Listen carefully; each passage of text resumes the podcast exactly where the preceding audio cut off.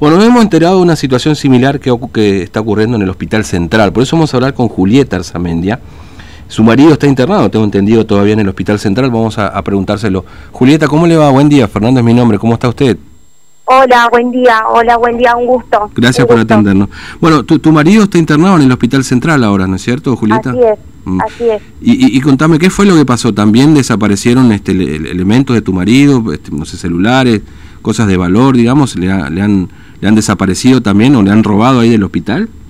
Sí, sí, así, así como, como usted lo dice, fue.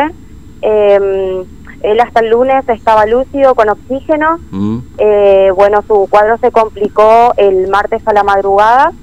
El, el martes a la mañana cuando me levanto, tipo más o menos 8 de la mañana, me fui al hospital para ver qué información tenía porque ya perdí contacto con él. Sí. Y, y me atiende un doctor y bueno, ahí me explica la situación eh, de mi marido que lo tuvieron que intubar y sedar porque se complicó su cuadro.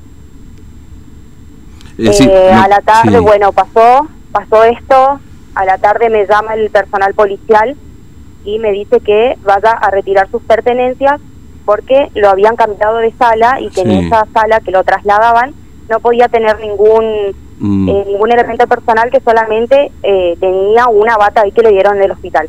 Cuando me voy a retirar a la tarde, vengo a mi casa, abro el bolso y estaban todas las ropas, todo, todas sus eh, cosas personales de higiene y demás, pero su celular, cargador y billetera no estaban. Mm. Cuando, cuando pasa esto, vuelvo otra vez al hospital para reclamar que, que me faltaban esas cosas. Estuve dos horas ahí en el hospital para que me den vuelta porque no me dieron ningún tipo de, solución, de respuestas, de nada. Y lo mm. único que me dijo, bueno, podés venir mañana, a la mañana, eh, para hacer eh, la denuncia.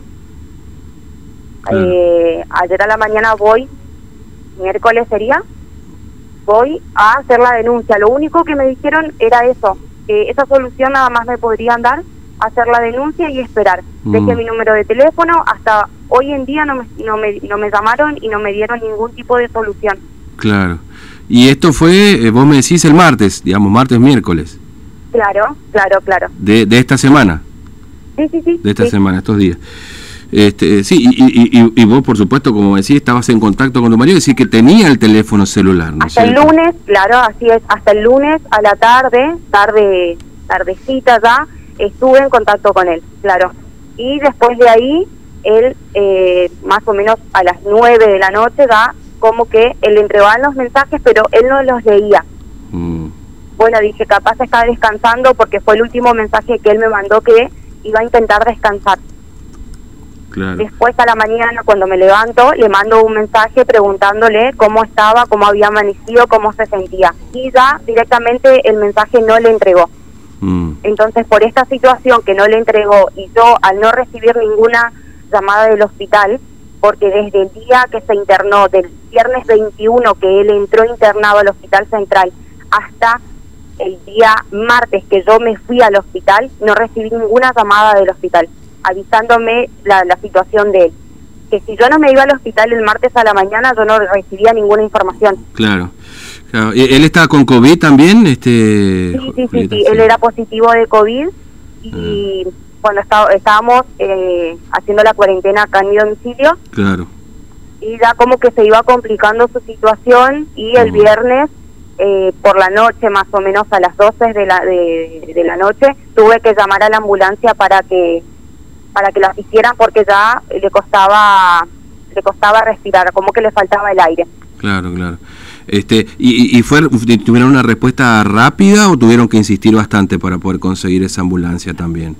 No, la verdad que en ese sentido no me puedo quejar porque yo llamo a la ambulancia, me atendieron y no pasó cinco minutos que ya estaba la ambulancia acá en la puerta de mi, de, mi casa. Mm, claro, está bien.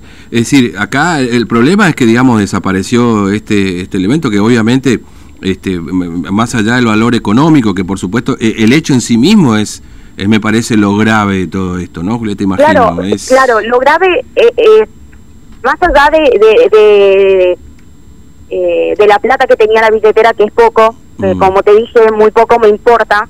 El tema son los documentos de él. Claro. Que Dios no quiera que le pase algo a mi marido porque yo sé que va a salir de esta situación, porque hay mucha gente orando por él, mm. muchísima gente y, uno tiene, hay que tener fe en, esta, en, en, esto, en estos momentos. Yo sé que va a salir. Pero si llega a pasar algo, ¿me entendés? ¿Cómo, cómo yo hago trámites si yo no tengo ninguna documentación de él?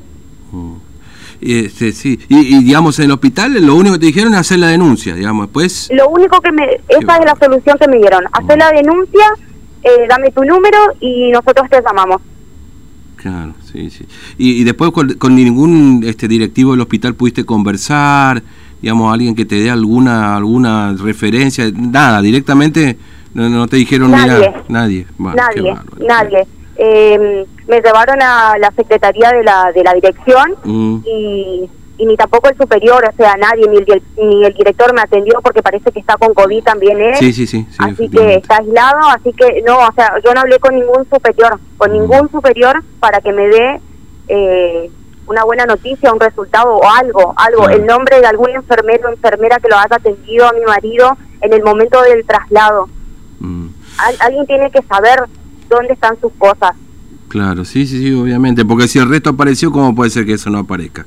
Que digamos que es lo de valor, básicamente, ¿no? Es decir, es, es incomprensible esto. Bueno, Julieta, te agradezco que nos hayas atendido en este momento y por supuesto te enviamos este también este bueno toda la fuerza y la fortaleza para continuar con esta lucha que no es fácil, imagino también. Gracias por atendernos, muy amable, un abrazo. por ¿eh? favor, por favor, a vos. Y a disposición, hasta luego. Bueno, eh, Julieta Arzamendia tenía a su marido internado, una situación muy parecida a la que también ocurrió en el Distrital 8.